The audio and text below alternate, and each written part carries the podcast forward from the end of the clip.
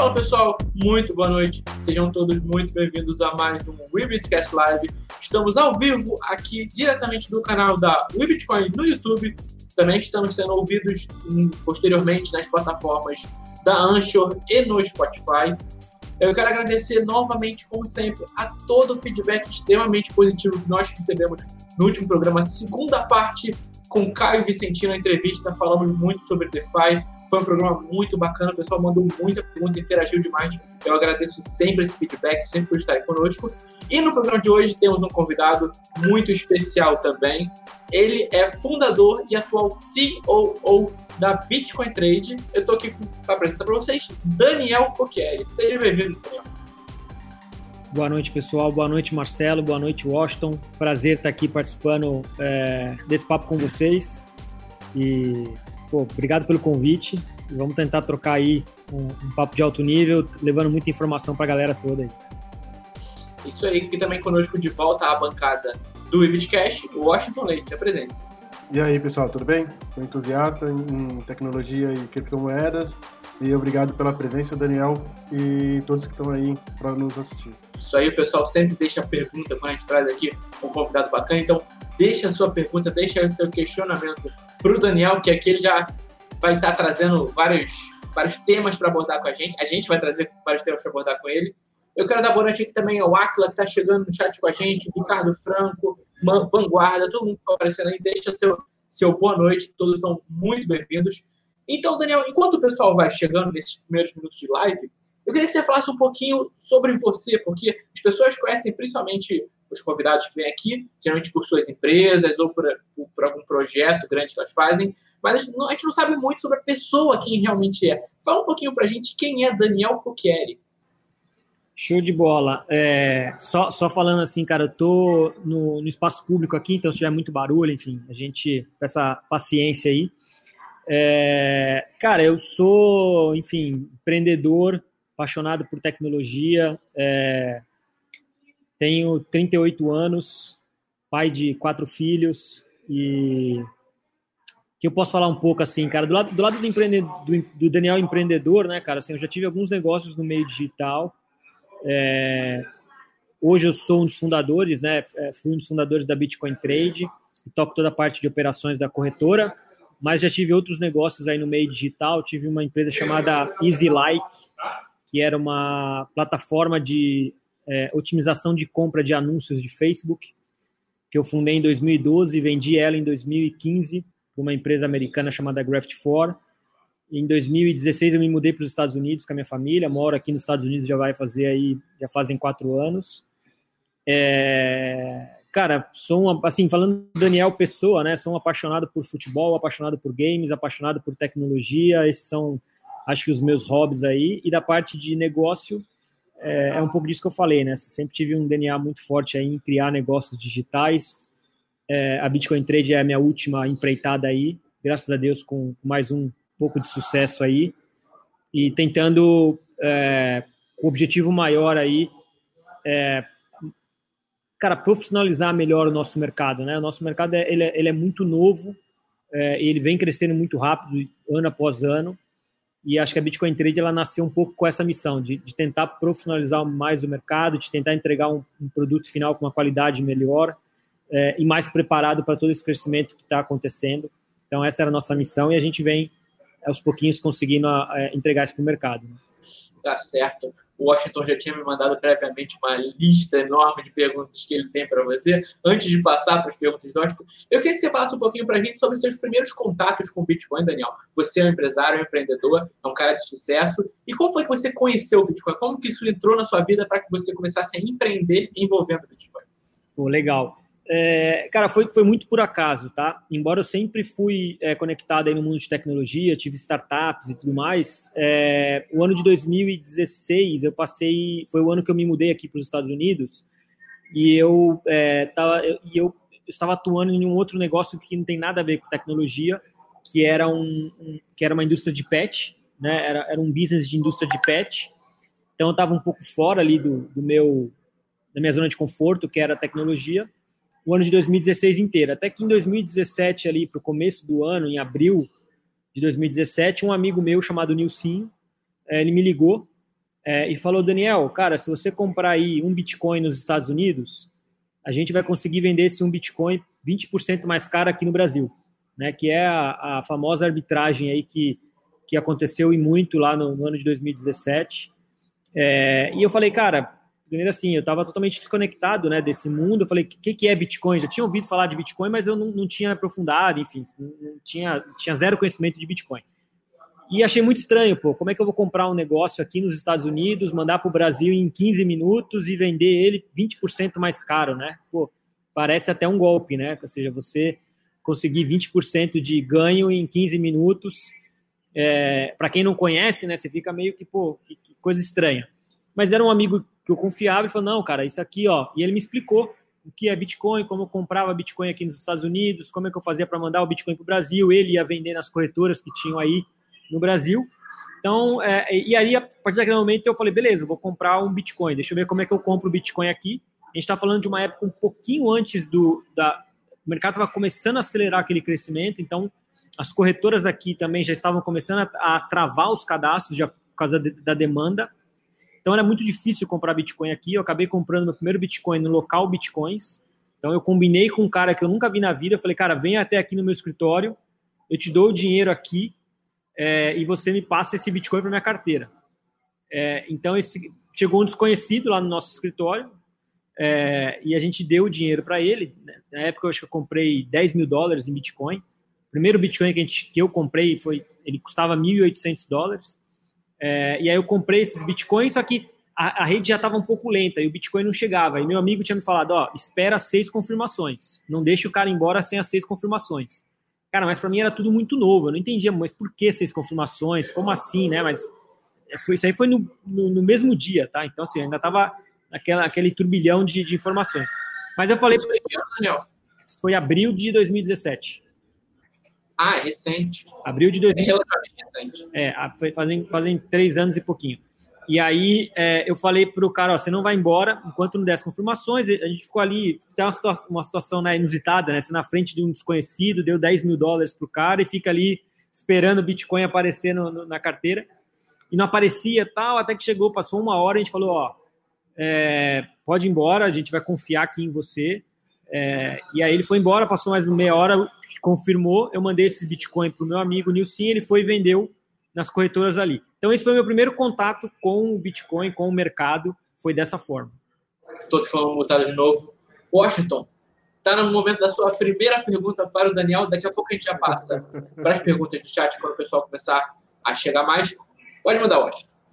Daniel, uh, na Bitcoin Trade, você, a Bitcoin Trade ela coloca suas moedas para negociação ou ela só é uma intermediária, onde o, tem uma parte do negociador e a pessoa que está querendo efetuar a compra tá, do Bitcoin? Isso é boa pergunta, Washington. A Bitcoin Trade ela nunca fica posicionada é, em nenhum, nenhum dos lados, né? nem do comprador e nem do vendedor. Então, basicamente, a gente fornece tecnologia é, e fornece segurança e fornece a plataforma para que as pessoas negociem suas criptomoedas. Então, a corretora, ela, por alguns motivos, motivo primeiro ético, eu tenho inside information, né? então, assim, eu, eu tenho as informações de todos os clientes, os saldos, as ordens, seria um pouco antiético eu, eu, eu também negociar ou eu, em algum momento, ficar em alguma ponta. Então, eu poderia usufruir aí da, da, da informação é, de dentro, ou seja, está entrando muito depósito, então vou lá vender Bitcoin porque vai subir o preço. Então, assim, por, por, esse motivo a gente não opera. E o segundo motivo também é que o nosso KINAI, né, a nossa, nossa natureza de operação, não, não permite a gente operar também. Então, do lado, fora o lado ético, mas do lado também jurídico e burocrático da coisa, a gente não poderia operar. Então, basicamente, a Bitcoin Trade ela é só tecnologia, ela, ela, fa, ela faz a custódia dos ativos para que na hora que aconteça a negociação, ambas pessoas possam receber os seus ativos, né? Quem comprou recebe o Bitcoin, quem vendeu recebe o dinheiro, porque a gente tem a custódia dos dois lados, é, mas a gente nunca fica posicionado em nenhuma, em nenhuma das partes, eu acho. Certo. A gente já tem uma pergunta aqui no chat, a gente tem duas perguntas, vou passar a primeira aqui para o Daniel. Uh, o Ricardo Franco, ele disse, pede para o Daniel falar da regulamentação das criptomoedas nos Estados Unidos. Se você puder tocar um pouquinho nesse assunto, Daniel. Tá. Ricardo, é, cara, a, o mercado americano ele ele está ele tá um pouco à frente nesse quesito, né? Eu acho que não só do Brasil, mas até do mundo em si, ele, ele, já, ele, já, vem, ele já vem sendo discutido, já, já existe regulamentação para o setor. É, não, é uma, não é uma regulamentação 100%, mas ela já, ela, porque aqui também funciona muito por estado, né? Cada estado tem aí a sua, a sua maneira de atuar e trabalhar. Então, por exemplo, Nova York tem uma regulamentação muito clara que é a Byte License, que é super cara para você tirar e tem uma série de exigências, né? É, outros estados também foram criando aí as suas regulamentações é, para a pessoa poder operar, como comprar ou vender, ou ter uma corretora no estado, etc. E tem alguns estados que estão neutros, estão neutros, ainda não, não tem claramente uma regulamentação definida, então você entra naquela zona cinzenta, você não sabe. A Flórida, por exemplo, onde eu moro, é um estado que não tem uma regulamentação clara para você operar criptomoedas. É, e aí tem alguns estados que têm uma regulamentação mais clara, tem uns que têm uma, uma regulamentação mista. É, então, isso aqui isso vem, isso vem sendo acelerado, tá? Ou seja, cada vez mais é, os órgãos estão querendo colocar a mão e enxergando é, é como, acho que como ajudar o mercado a crescer, cara. Porque quando a gente fala de regulamentação, é lógico que o cara mais purista da tecnologia vai, vai ter horrores. Cara, a gente não precisa do Estado colocando a mão nisso. Isso aqui foi criado justamente para a gente sair do Estado, né? É, mas quando você fala do, do, do meio é, é, de negócio em si, cara, seja, do mundo de negócios, cara, você é, é, é saudável você ter uma segurança jurídica para você criar negócio em cima disso, para você investir como usuário. Né? A gente vê muitos golpes no Brasil. Não que uma regulamentação vai acabar com, vai, vai acabar com os golpes, acho que não vai acabar mas é, ela vai inibir um pouco, ela pode, é, é, até porque o golpe é um crime e quem tem que acabar e quem tem que, é, é, é são setores que já existem para isso, né? Ou seja, já, já existem leis para crime financeiro, enfim, precisa criar uma lei a mais para isso. Mas eu digo assim, acho que a regulamentação, cara, quando ela é pró-mercado, ela visa dar uma segurança jurídica para aqueles players que estão ali no meio, seja um investidor, pessoa física, seja uma empresa que quer, que basicamente as, as regras do jogo elas estão mais claras para todo mundo. Então, todo mundo está. É, é, é, esse, é esse ponto que eu vejo a regulamentação. Eu não vejo uma regulamentação arbitrária, uma, regula, uma regulamentação proibitiva, tratando isso como crime, etc. Tá?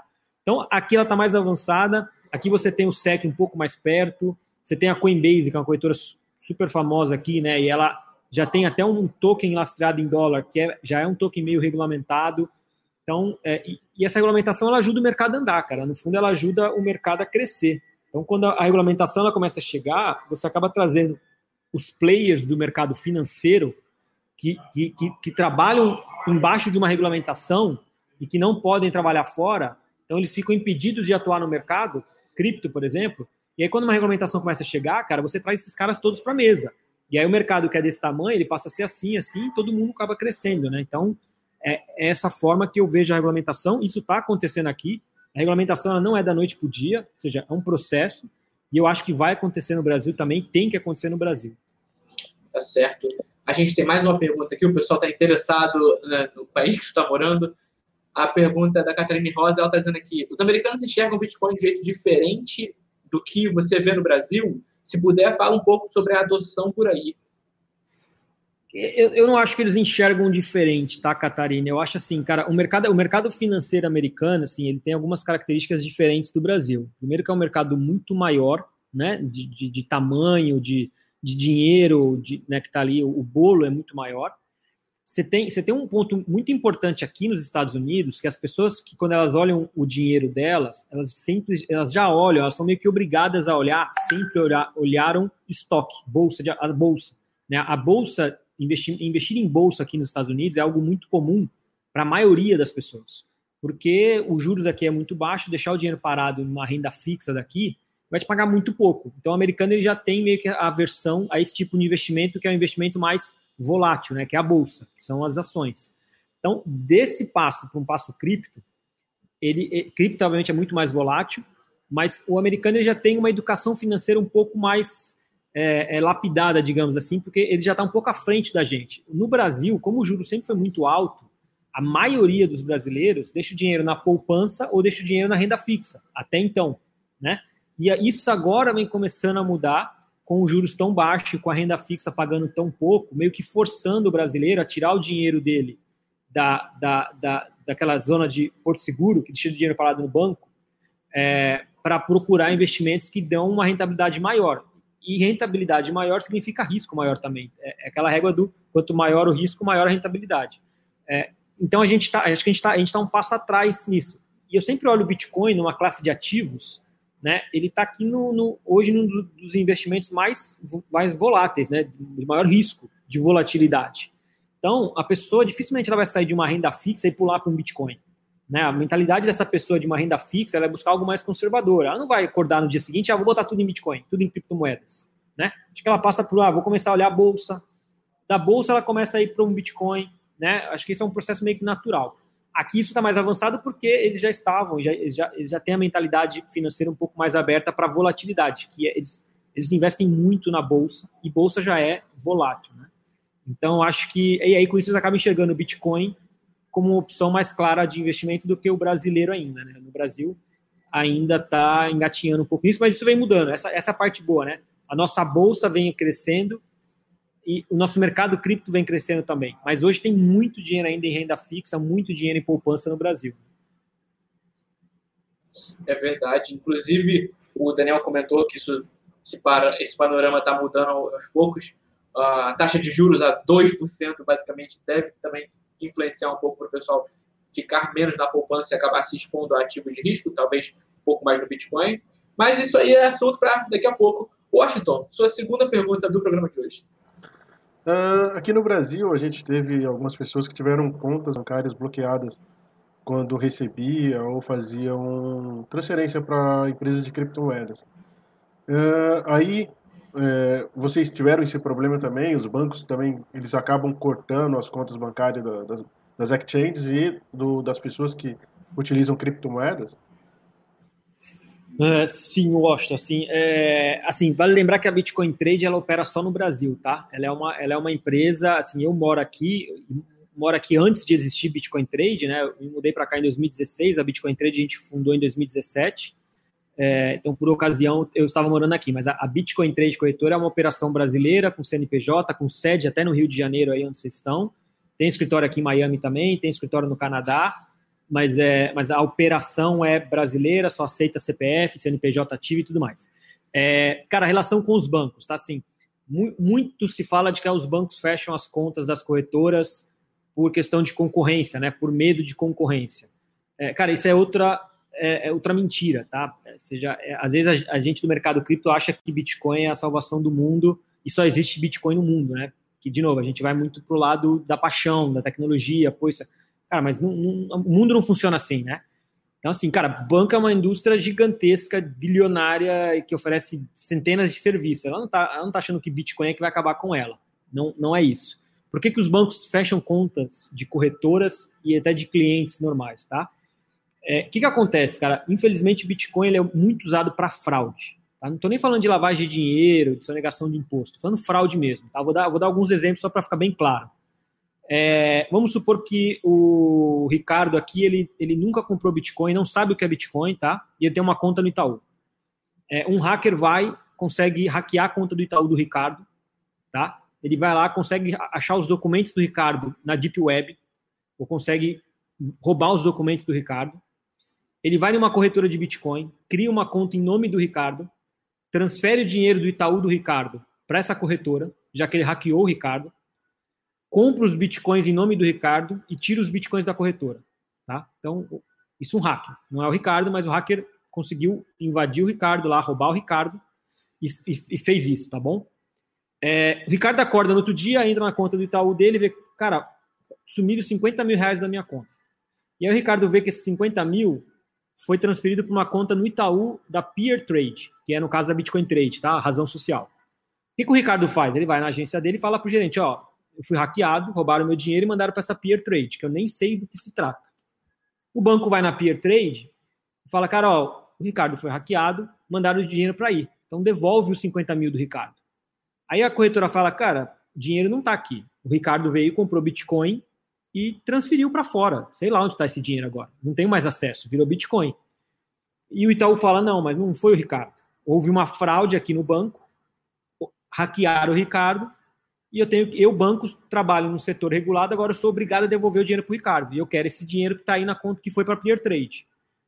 E aí a Peer Trade vai fazer o quê? Ela, ela vai falar: eu não tenho esse dinheiro. Então, que que o e cara, isso acontece muito mais do que parece, tá? Os hackers, eles, eles, hacker ele trabalha em cima disso, cara. Ele vê uma oportunidade de roubar, ele vai roubar. Os bancos são fraudados a rodo, não só com Bitcoin, né? Com uma série de outros tipos de fraude, as pessoas tentam enganar e roubar o dinheiro das pessoas no banco, né? Só que o que, que acontece, cara? O banco fica numa situação que acaba que uma corretora de criptomoedas, cara, ela, ela, é, um, ela é a maneira do hacker sumir com o dinheiro de vez, porque antes da criptomoeda, o banco conseguia ir na conta que o hacker mandou e pegar o dinheiro de volta. O banco tinha uma facilidade melhor de rastrear esse dinheiro. Quando o hacker joga para cripto, o banco perde o, o rastro disso, né? É, então, só que o banco tem que devolver o dinheiro para o Ricardo. O banco trabalha num setor regulado, Banco Central, Bacen, tem ouvidoria, houve uma fraude, etc, etc. Então o risco para o banco é muito grande. O que, que o banco faz? Cara, eu não quero trabalhar com, com criptomoeda. Muito porque as corretoras, com o tempo, isso vem mudando, elas não fazem o papel de know your customer corretamente. Então, antigamente, você criava uma conta na corretora com o teu CPF, e só. E depositava lá 30 mil. Cara, você rouba CPF na internet aí fácil. Você tem o CPF de todo mundo na internet fácil. Você vai aí você vai consegue hackear o, o, o tiozinho lá, o João, que, que é um senhor, roubar o dinheiro dele, manda para a corretora e pronto. Então, assim, o papel de fazer um know your customer mais sério possível para garantir que quem está comprando Bitcoin é de fato o Ricardo, isso é muito importante para você travar fraude. Porque se for um hacker eu travar fraude, o hacker não consegue tirar o Bitcoin, eu consigo reverter e devolver o dinheiro para o Ricardo. Então, assim, a Bitcoin Trade, ela, desde o dia 1, a gente sempre foi muito rigoroso em Know Your Customer. E a gente sempre é e continua melhorando os nossos processos de Know Your Customer. Então, isso faz com que a gente tenha poucas fraudes nesse sentido, a gente já teve fraude nesse sentido, e quando teve, a gente teve que pagar o dinheiro. Tá? Então, ah, mas quem pagou? O banco foi lá e tirou o dinheiro da Bitcoin Trade. O banco vai lá arbitrariamente, tira o dinheiro e ele fala: ó, se não gostou, vou fechar a conta. Então, faça teu trabalho como corretora direita aí para evitar que a fraude vá para aí. Então, tente descobrir se é o Ricardo mesmo. É, enfim, se vira aí, mas você não. Você, então, é, e aí, com, como a gente sempre tratou isso muito sério, Washington, a gente conseguiu manter um relacionamento com todos os bancos de uma maneira de uma maneira de cooperar com eles para que essas fraudes não aconteçam, tá? Isso fez com que a gente continuasse com as contas abertas, mas sim, a gente sofreu no começo também que eles queriam encerrar a conta pelo mesmo, só que a gente conseguiu abrir um diálogo e explicar, ó, eu vou fazer é, é, eu vou fazer eu vou fazer processos de conheça seu cliente para evitar que isso aconteça. E se eu não me engano, já faz mais de um ano que a gente não tem nenhum, nenhuma fraude nesse sentido. Então, isso é muito positivo. Agora, tem corretoras, e, e, ainda tem, e tinham mais ainda no passado, que não faziam nada disso. E acabava que ela era um, era um canal de, de, de para o hacker roubar o dinheiro e o banco sempre tinha que pagar a conta. Então, esse é um, esse é um dos problemas, tá? Aí você também tem, uma vez que você não faça, uma vez que você não faz uma política de know customer correto, você corre o risco de alguém estar tá lavando dinheiro ali, você corre o risco de alguém estar tá sonegando imposto ali. Então, assim, então você tem que, você como corretora, você tem que tentar levar o, o negócio mais sério possível para evitar que essas coisas passem pelo teu negócio, porque no fundo você vai estar com um problema na mão para resolver. Eu não sei se eu consegui te responder aí um pouco aí do, dos bastidores, que isso ninguém fala, né? Todo mundo bate o pau no banco ali, é. briga com. Não estou defendendo o banco, não, tá? Até porque a fraude começou lá. Mas, enfim, a gente faz parte do processo, a gente tem que. Não adianta só apontar o dedo lá, tem que fazer nossa parte também, né? Sim, e aproveitando o gancho aí, não sei se o vai passar a pergunta, João. Não, pode perguntar. É, parte de segurança da Bitcoin Trade. O que, que vocês, é, o que, que a Bitcoin Trade oferece para os clientes em termos de para barrar um pouco essa é, essa fraude ou barrar parte de, de hackeamento, o sistema mesmo tecnológico de contra é, ataque tá. cibernético. É, cara, assim, tem, tem um ponto. É, se você perguntar onde vocês mais gastam, que não vou falar gastar, ou investem dinheiro na Bitcoin Trade. Primeiro ponto, segurança. Tá? Não é marketing. É, e, e, porque se, segurança é a parte mais sensível do meu negócio. Tá? Hoje eu tô, hoje eu devo ter quase 300 milhões de reais em custódia de cliente. É muito dinheiro. Então eu preciso manter isso máximo do máximo do máximo elevado à delésima potência seguro, tá? Você não, vocês nunca vão ouvir o Daniel falar, não deixem o dinheiro na corretora. Porque, dia que eu falar isso, eu estou dando um atestado para vocês dizendo, ó, eu não sou seguro. Eu não sei se está seguro, então tirem daqui. Não, eu tenho que falar o contrário. Tá? Tem corretora que tem esse discurso, mas eu não.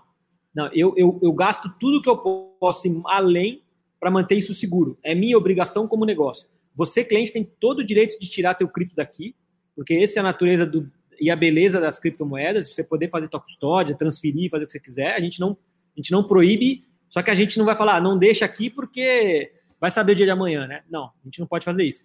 Então, como é que a gente faz, Wash? A gente investe muito em segurança. Então, cara, eu posso te dar é, é investimento desde infraestrutura, é, que a gente investe, por exemplo, a gente deixa, a gente tem, a gente usa uns softwares, uns hardwares chamados HSM. Não sei se todo mundo conhece, mas são hardwares que a indústria de cartão de crédito usa no chip. Então, assim, é, a gente guarda algumas coisas nesses hardware, cara. E esse hardware ele tem um, ele tem um mecanismo, além de uma série de, de, de dispositivos de segurança, é se alguém tentar invadir ele, ele, auto -se, ele, ele se destrói. Então, o hacker não consegue roubar as informações, ele, ele apaga tudo.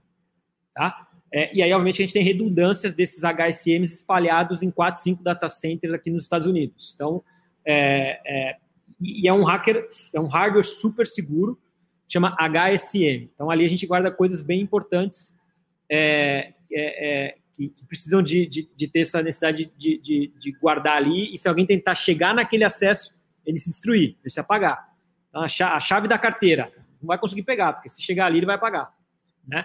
É, a gente investe muito em, em é, é, segurança para contra-engenharia social, que é algo que pouco se fala, mas às vezes eu faço um puta trabalho aqui de infraestrutura, de software, mas um hacker vai lá no meu funcionário de atendimento e consegue se passar por alguém e, e através desse meu funcionário mal treinado, ele consegue acessar o nosso back-office, ele consegue acessar a conta de algum cliente, ele consegue achar uma maneira de entrar aqui no nosso negócio e roubar o cliente.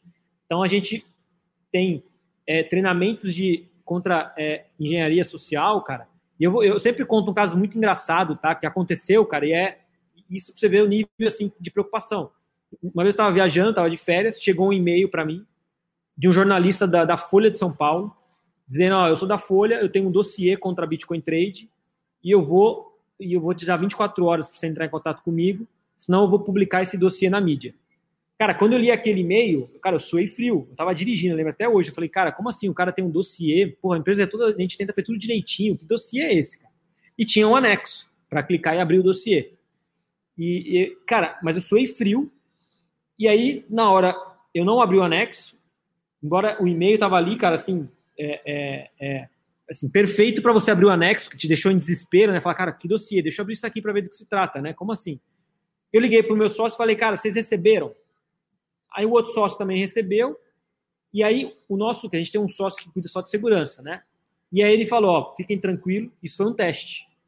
Foi um teste para vocês, para ver se vocês não estão abrindo o anexo de e-mail, que é uma coisa super simples, que se você esquecer, se você clica naquele anexo, que foi feito para te enganar, que realmente parecia que era um jornalista, que era da Folha e tinha uma informação super importante, é, se eu clico naquele anexo, minha máquina estaria contaminada e através da minha máquina esse cara podia chegar e invadir a corretora, no back-office, eu podia passar pelo Daniel, entrar em contato com algum cliente, enfim. Né, era uma porta de entrada. Então, esses tipos de treinamento e provas, elas, são, eles são constantemente é, realizados aqui dentro, até com os sócios. Ou seja, não é só treinar os funcionários. É, até eu mesmo posso dar um vacilo e colocar a operação em risco e colocar as contas dos clientes em risco. É, maneira do usuário acessar a conta, também a gente investe em algum, algum, algum, alguns dispositivos de segurança. É, por exemplo, tá, você logou agora do Rio, dá 15 minutos alguém loga de São Paulo na tua conta. O sistema trava o saque. É impossível o Washington estar tá no Rio e em 15 minutos logar de São Paulo. A, a, o, o, saque da conta está bloqueada e a gente vai entrar em contato com o Washington para saber o que aconteceu, se foi ele, se, por que, que alguém logou de distâncias tão longe. Cara, que são regras simples, que nem todo mundo implementa, mas é importantíssimo. Os últimos, a gente, graças a Deus, nunca teve nenhum, nenhum hacker na corretora, mas a gente já teve cliente que, infelizmente, foi hackeado e o hacker roubou os bitcoins dele, porque ele foi hackeado. Ele acabou perdendo a senha dele, o 2FA dele, e aí o hacker entrou na conta e levou os bitcoins. Então a gente acaba agora, o que a gente vai investindo muito também é na segurança do cliente. Então, assim, se você sempre loga de um jeito e o sistema vê que você digitou diferente, a gente bloqueia o saque. Cara, na dúvida, bloqueia o saque. O cliente vai ficar feliz, ele pode até ficar irritado ali no começo, pô, bloqueou meu saque, mas se é um hacker de verdade, se é uma falha que ele, cara, eu consegui salvar o, o dinheiro dele, porque eu bloqueei o saque por 24 horas e vamos entender, ele vai entrar em contato, falar, não, fui eu mesmo, tal, é que, ou não, não fui eu, então muda a senha, muda o tio efeito e tudo mais. Então, cara, eu acho que a gente, assim, a gente investe muito em segurança em, em todas as pontas, software, hardware, é, é, parte de treinamento social, pen teste no software, né, bateria de teste para tentar achar falha, programa de bug bounty, né, são empresas que tentam achar falhas no teu código, já que o produto está sempre sendo desenvolvido. Então, assim, cara, eu acho que tem uma série de, de, de, de pontos que a gente investe e continua investindo para evitar. E aí posso ficar aqui mais facilmente meia hora falando só sobre outros e outros dispositivos de segurança que a gente tem. Eu acho muito interessante isso que o Daniel comentou, principalmente para a gente estar num país em que, assim, infelizmente, a gente tem uma educação financeira muito limitada, as pessoas não são ensinadas sobre isso nas escolas, em casa, quando determinadas famílias são bem estruturadas, as pessoas mais novas acabam aprendendo, mas de grosso, grosso modo falando, as pessoas não têm educação financeira. E aí você tem uma pessoa que pratica uma engenharia social para tentar aplicar um golpe, as pessoas não estão muito preparadas para isso e acabam caindo. Então, é, eu acho muito importante isso que a Bitcoin Trade está fazendo. Lembrando, isso não é um programa patrocinado, tá? A gente está falando aqui de forma espontânea. Acho muito legal que a Bitcoin Trade está dando esse foco em segurança, dando esse foco, essa atenção, porque também é questão de confiança, né? A, a, o cliente ganha e a Bitcoin Trade ganha por se tornar uma exchange em que as pessoas depositam confiança. Você vê, por exemplo, no exterior a Binance já sofreu ataques e sempre se manteve. Então, é muito importante que as pessoas olhem para o seu trabalho e digam, olha, é um trabalho sério, um trabalho que não vão me deixar na mão se acontecer qualquer coisa, né, Daniel? É, não, é, cara, assim, acima de tudo, é um business de segurança, né, Marcelo? Ou seja, todas as corretoras é um business que, que, que faz custódia de dinheiro de cliente é, e é um business de segurança, cara. Ou seja, além de tudo, é, é, é essa é a maior preocupação da corretora. Assim, a gente tem que manter os fundos em segurança e tem que trabalhar para isso, cara. A gente não pode ser negligente, porque uma falha pode. Cara, assim, sendo o mais direto possível, uma falha pode acabar com a minha vida, cara. Como é que eu vou pagar aí 300 milhões de reais? Né? Ou seja, é, eu não posso ter essa falha. Então eu tenho que criar processos e mais processos e se preocupar e investir o máximo que eu puder em mitigar ao máximo esse risco para que isso não aconteça. Então esse é o trabalho é, é, de, de, de, uma corretora, cara. Então assim, a gente tem que a gente tem que ter muita preocupação com isso, cara. Ou seja, então essa, essa parte assim é, cara, é, é assim, é, é, fundamental. Ou seja, não, não existe uma corretora sem, sem esse viés muito forte em segurança. Ou seja, se a corretora não tiver esse viés, uma hora ou outra ela vai acabar, é, infelizmente, sendo hackeada e colocando tudo a perder. Isso aí. Vou passar mais uma pergunta do chat aqui para o Daniel. A pergunta é: Daniel, o que você pode falar sobre o Pix? Acha que é ruim para o Bitcoin? Cara, assim, eu, eu não acho que é ruim, tá, Ricardo? Assim, é, eu acho que tudo depende, tudo depende da, assim, comparando com o Bitcoin, né? Tudo depende da finalidade do uso do Bitcoin, tá? O que eu vejo hoje, as pessoas usam o Bitcoin, e eu falando pelos clientes da corretora, tá? Elas investem, a gente até rodou uma pesquisa, tá, uma vez, com a base, quase 90% dos clientes eles investem em Bitcoin como uma forma de renta, visando rentabilidade que é o quê? Ele compra o Bitcoin como um asset, como um investimento que vai, que vai se valorizar. Né? Então, assim, o objetivo da maioria esmagada dos clientes da corretora é comprar Bitcoin com, esse ponto de vista. Cara, eu vou comprar um ativo que ele vai se valorizar, que eu acredito que ele vai se valorizar. Por quê, cara? A gente pode falar por, por, por, por N características que a moeda tem: deflacionária, escassez, a demanda aumentando, a oferta caindo, é, pô, é uma tecnologia disruptiva para transferir dinheiro, etc, etc, enfim. Então, é, é, é, então, a maioria compra com esse intuito, tá? Você tem uma parte pequena ainda do mercado que usa o Bitcoin para transacionar, às vezes para transferir, para pagar alguma coisa, mas isso é muito pequeno ainda, né? É, então, cara, eu acho que assim, quando a gente olha nesse viés do Bitcoin como um ativo, como um asset que você vai investir para ganhar uma rentabilidade, como uma ação, cara, para mim não interfere nada o Pix, tá? É, o Pix é só uma maneira mais fácil e mais rápida de você dar um, carregar a tua conta de criptomoedas com reais, você transferir do teu banco para a corretora. Vai ser muito mais rápido. É, agora, quando você olha, ah, mas eu uso o Bitcoin para fazer transferências. Pô, aí talvez o Pix vai concorrer, porque o Pix me parece que vai ser rápido, vai ser barato, vai ser 24 por 7, e aí você vai ficar transferido com Bitcoin, dependendo do momento a rede demora, o FII é mais caro, é, ainda fico exposto à volatilidade, dependendo do que eu estou fazendo nessa transferência, ou vou no Pix? Talvez o Pix seja mais vantajoso para esse tipo de operação. Então, é, até assim, geralmente quando alguém vai usar cripto para transferir dinheiro de um ponto a outro ponto, cara, às vezes o Bitcoin não é a melhor opção, tá? Às vezes a gente tem outros tokens aí que são mais rápidos, mais baratos, a transferência, etc, né? É, do que o próprio Bitcoin. Então, acho que vai muito da, da maneira que como você olha, né? Ou seja, olhando como um Bitcoin como um ativo, como um asset que você vai investir visando lucro, rentabilidade, cara, é, ele Pix é banana e laranja, são coisas totalmente diferentes. não sei se eu consegui responder aí, Ricardo. Pessoal, se tiver mais dúvidas, podem deixar aqui para o Daniel, que ele está respondendo tudo, está falando de regulamentação, falou do Pix agora, falou de segurança, o cara manja muito. Washington, você tem mais perguntas para o Daniel? Tem, tem sim. É, você falou de custódia. Os clientes podem deixar o dinheiro, o... De... chegar a fazer um aporte na, na Bitcoin Trade e, e, deixar como custódia e tenha um rendimento com isso? Cara, hoje não, Washington, a gente não tem isso. Então, assim, a, a, rentabilidade, a rentabilidade hoje dos clientes é o ativo se valorizando. Né? Ponto. Então, se o cara comprou Bitcoin e o Bitcoin valorizou, ele, ele teve um ganho, ou Ethereum, ou Litecoin, ou seja, a gente tem hoje acho que 7, 8 criptomoedas.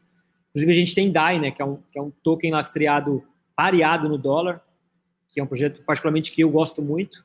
É, agora, é, a gente não oferece nenhum tipo de rendimento garantido, seja da moeda fiat, da criptomoeda, nem nada. É, eu, particularmente, estou acompanhando muito esse movimento de DeFi, é, que tem lá as opções de savings, né? É, bem interessantes, por sinal, mas a gente ainda não tem nada atrelado à corretora. É, vi que vocês fizeram uma live com o Caio. Pô, o Caio é um cara que manja muito. É, conversei várias vezes sobre DeFi com ele. E, então, assim, a gente sabe que existe todo esse movimento muito bacana acontecendo em DeFi. Para mim, ainda é um começo. A gente sempre tem, a gente sempre tem que ter, cara, assim, é, é, lógico que eu quero ganhar muito dinheiro. Todo mundo quer ganhar dinheiro, né? A gente trabalha para ganhar dinheiro. É, mas a gente, tem que ser, a gente tem que ter muito cuidado, né? Então, assim, a Bitcoin Trade ela sempre vai ter um perfil muito conservador no que ela oferece ao cliente, porque eu tenho que tomar cuidado com o que eu coloco lá dentro, né? Assim, porque eu acabo endossando a, a, minha base de clientes. Se eu colocar lá um token é, que possa sumir do mapa, vamos dar o exemplo do sushi aí, que deu todo esse. Cara, eu, eu endossei. Se eu falar isso do token sushi, cara, meus clientes vão e compram.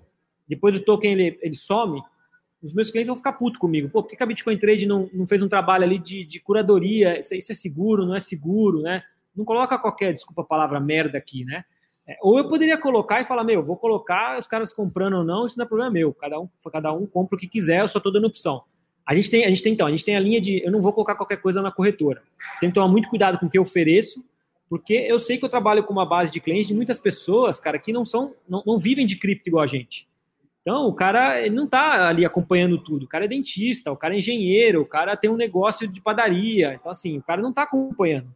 Então, é, ele confia, é aquilo que o Marcelo falou, ele, ele confia na empresa, no que ela está oferecendo, que, que, tende a fazer um trabalho correto.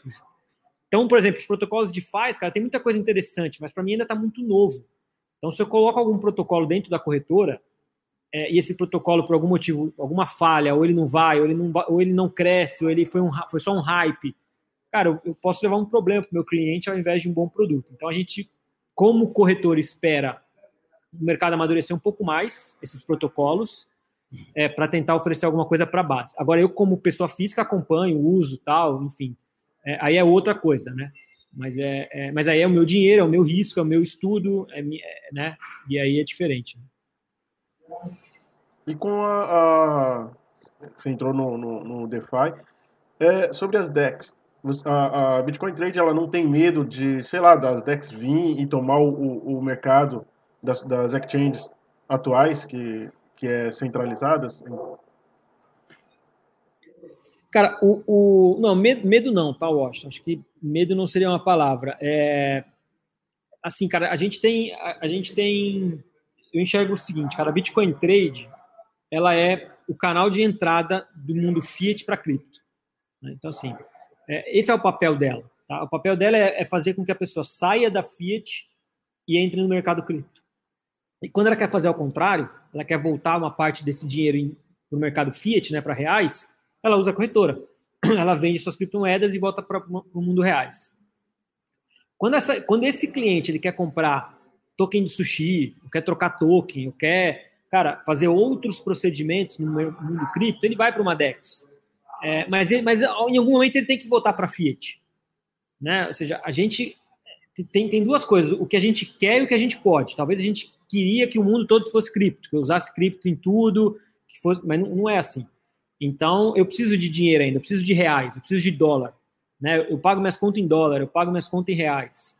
É, eu compro as coisas em reais. Então, cara, a, a, a, Bitcoin Trade, cara, ela, o papel dela é essa, fazer essa ponte entre fiat, cripto, cripto, fiat, esse vai e vem. Agora, no mundo cripto, né, o cara que quer ficar aqui no mundo cripto, é, cara, aí ele vai usar uma DEX, com certeza. Ali o cara pode trocar, fazer o swap do token que ele quer, ele pode. Mas na hora que ele quiser voltar para reais, cara, ele não vai voltar numa DEX. Hoje não. Pode ser que daqui um, dois anos, pode ser que tudo mude, cara. É um mercado muito dinâmico, né? A gente tem. Assim, não é medo, a gente tem que acompanhar como empresário, né? Tem que ficar de olho, tem que. Né? Não vamos achar que a gente é tá com a, com a barriga lá com o boi na sombra e não. Tem que acompanhar, cara. Acho que está acontecendo muita coisa e acho que a soberba te afunda. Você não pode achar que, porra, eu tenho um negócio aqui, dane-se tudo está acontecendo, porque. Não. Mas eu, eu vejo claramente que são propostas diferentes, as DeFi e as CeFi, elas andam juntas ali. Então, quando o cara quer voltar para Fiat, ele precisa ir para uma corretora centralizada que tem, uma, que tem um relacionamento com o banco, que vai trocar o dinheiro dele para reais, que vai botar o dinheiro no banco Itaú dele. No... Isso hoje, tá? Pode ser que daqui um, dois anos, em algum momento, alguma coisa se crie e mude um pouco. Mas hoje então hoje eu ainda vejo que elas não estão, na minha visão, tá? Elas não estão competindo. Tá Respondeu. Eu vou trazer aqui a minha última pergunta. Nós já estamos com 41 minutos. Ainda deve dar tempo do Washington trazer a última dele. Daniel, eu queria saber de você. Uh, 2020 está sendo um ano bem atípico por múltiplos motivos, né? Acho que para todo mundo tá igual. Pandemia, a gente está tendo, teve um crash de mercado em março. Mas 2020 também está sendo esquisito porque a gente está tendo o Bitcoin ele se correlacionando muito com ativos tradicionais, tanto bolsa, depois de um tempo também com ouro. É, você enxerga de maneira positiva essa diminuição da volatilidade do Bitcoin e o aumento da correlação com ativos tradicionais? Você acha que foge um pouco da, da, da essência do que a gente está acostumado a ver do Bitcoin? Cara, boa pergunta, Marcelo. É, a gente sempre falou né, que o Bitcoin ele era um ativo na crise que é, iria ser a, onde as pessoas iam correr, né? É, e eu falei muito isso, tá? É, e acreditava nisso, né? Como um ativo de segurança para momentos de crise, uma vez que é, em momentos de crise os mercados se balan balançam, os governos atuam, não atuam, imprimem dinheiro, não imprimem, mexe inflação, enfim, as coisas ficam agitadas. Então vão para cripto, que cripto teoricamente não sofre disso, porque ela é descentralizada, não está nesse mesmo, né? É, e eu acreditava nisso acho que a crise de, de, de, da pandemia ali em março, né, que a gente viu o mercado todo caindo e Bitcoin junto, é, mostrou, cara, que mostrou algumas coisas que até dói um pouco quando a gente vai para a essência, né? Porque na verdade, no fundo, é, não aconteceu o que todo mundo esperava. O Bitcoin, ele, no primeiro momento, desceu junto com o mercado, né? A gente saiu lá dos 10 para os 3.500 naquele dia caótico. Ah, é lógico que ele recuperou mais rápido, mas o mercado também foi recuperando depois. Então, aí que e ali a gente começou a ver a correlação, né? Que até então pouco se falava dessa correlação com S&P e Bitcoin, por exemplo. Ali que, que eu, pelo menos eu escutei, ouvi, ouvi mais, pô, tá acompanhando, né? E, e cara, é, eu acho que são algumas coisas. Quando a gente olha o investidor pesado, cara, e ele olha o Bitcoin, a gente vai, a gente vai cair na primeira pergunta, regulamentação, cara.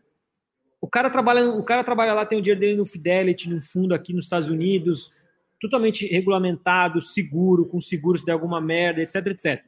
O cara fala, meu, vou pegar esse dinheirão que não é pouco e vou colocar em Bitcoin. Quem me garante o Bitcoin?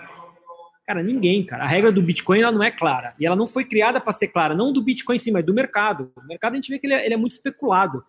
Essa, essa queda agora, pum, derrubou. Por que caiu? Cara, ninguém sabe direito. Pode ser de uma baleia. É muito falar, é a baleia, é baleia aqui, mas ninguém tem a, porque é, é um mercado que não é regulado e nego pode estar especulando, pode ser N coisas, né? Então o cara sai, o cara que tem o dinheiro dele pesado, ele sai de um mercado que ele está mais seguro e a gente acha que ele vai para um mercado totalmente inseguro e achando que lá vai estar seguro. Então, não sei se estou conseguindo explicar, mas fica até um pouco contraditório, né? Fala, pô, cara, eu vou, eu vou para uma área que é uma zona cinzenta, que lá vai ser seguro. Pô, não deveria, né? Na real, assim, deveria ser talvez mais inseguro, porque o cara ali, ali que não tem regra mesmo, não tem regulação, não tem. É uma área livre. É, a gente vai para uma área purista da tecnologia, da essência, né, cara? Ela foi criada para isso. Então, então, então, assim, cara, quando a gente olha friamente, deixando a emoção de lado, eu, isso eu comecei a pensar depois da crise, não me parece muito inteligente a gente achar que, em um momento de crise, o dinheiro vai sair dos mercados e, vão para e vão para um mercado centralizado, que não tem regra e que, cara, é, é, você tem uma wallet, você vai lá e põe. É, é, e aí vai pior, né, cara? E você ainda vai fazer a custódia do seu dinheiro. Então, assim, se você falhar nessa custódia, cara, você perdeu tudo. Se você botar 10 milhões em uma wallet você perder as chaves, cara, você não tem para quem recorrer, amigo. Chora. Então o cara fala, cara, essa é muita insegurança. É mais ainda do que a insegurança do próprio mercado derretendo aí. Mas o mercado derretendo, cara, ele tem suas regras. É um mercado que o cara já, já conhece mais. Tem regras, tem seguranças, tem empresas, tem. Não vou nem entrar em detalhe de ah, o governo é bom, é ruim, cara. Não vamos entrar nesse papo de ideologia, mas tem regras. É... Então, cara, eu acho que a, a gente no mercado cripto se achou demais. Pô, numa crise vai todo mundo vir para cá porque a gente é a solução. E na primeira crise a gente viu, cara, mais que a gente queria. E eu falo por conta própria, eu queria muito. Pô, é, é o meu mercado. Seria muito bom para mim como negócio. Mas a gente não viu isso acontecendo. A gente viu o mercado derretendo junto. É... E o pessoal ainda achava, ficava em mente da, da fundação do Bitcoin, pensando na crise de 2008, nossa, vai acontecer igual. O Bitcoin nasceu por causa de uma crise, e quando vier a próxima grande crise, ele vai responder dessa maneira como está escrito no livrinho. E foi bem diferente, né? E foi bem diferente, cara. E assim, isso, Marcelo, foi, foi meio que um tapa na cara, tá? acho que para mim foi. Eu, Daniel. Eu tava... Foi para todo mundo, Daniel. Acho que ninguém é... aqui do nosso grupo Cripto no Brasil esperava aquilo. É, e aí vai de cada um tocar o orgulho ali, talvez alguém fale, não, não, cara, para mim foi, cara. Assim, eu fiquei e falei, cara, puta, eu, eu estava errado. Eu, eu tava meio iludido achando que isso ia acontecer e friamente olhando não me parece muito inteligente. É, friamente olhando. E isso a gente tá falando de grandes investidores, cara. Não é de 100 mil reais, 10, cara, o dinheiro grande está na mão dos, dos bancos gigantescos, de, de, de, famílias, enfim. Né? É, e uma coisa a gente vai aprendendo com o tempo, né, cara? Não se brinca com dinheiro, cara. Muito difícil ganhar dinheiro. Então você tem que, você tem que tratar dinheiro com muita responsabilidade. Então, se você não sabe o que está fazendo, toma cuidado. Senão você vai perder seu dinheiro. É, então, quando a gente fala de grandes fortunas, cara, o nego não vai jogar a fortuna ali no mercado assim, só porque acha que. Então, enfim. Aí depois disso a gente viu aí essa correlação mais clara, né? E aí a gente pode passar, começa talvez perceber, Marcelo, que, cara, o dinheiro ele é o mesmo. O cara que compra Amazon, cara que compra Apple, é o cara que compra Bitcoin também, cara. Talvez na proporção maior ou menor, mas é o cara que tem aversão a risco. Então, então esse cara que está mais animado de um lado para o mercado, na hora que o mercado fica para baixo, o cara fica receoso, ele, ele sai de tudo também, cara. Ele, então, o movimento está cada vez mais claro acompanhando, né? Agora, se isso é bom ou ruim, cara, é difícil saber, assim, eu acho que a gente pode olhar o Bitcoin como essência, é, que é uma coisa, e, você olhar a prática é outra, cara. O dia a dia mostra um pouco diferente ainda, né? Então, assim, é, eu não vou dizer que. Eu, acho que o que serviu, serviu, se a gente for olhar assim, cara, olhando bem friamente, deixa, de lado nossas paixões pela tecnologia e tudo mais. O que serviu foi para mostrar para gente que, ó, é, o, o, dinheiro, o bolo é o mesmo. Então, não, não achem que o Bitcoin é a salvação do mundo. Não achem que o Bitcoin vai livrar. Não vai, cara. Os governos vão continuar existindo, dólar vai continuar. Eu não acredito que Bitcoin vai, vai, vai, vai substituir dólar.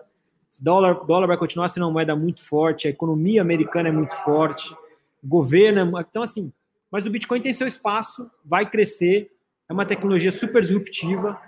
Então, a gente tem que evitar os extremos, cara. Nem que o Bitcoin vai salvar o mundo, e nem que o Bitcoin não presta. Pô, não é isso também, cara. Então, é tentar achar um equilíbrio aqui e acompanhar o mercado, cara. É, minha, é meu ponto de vista, tá?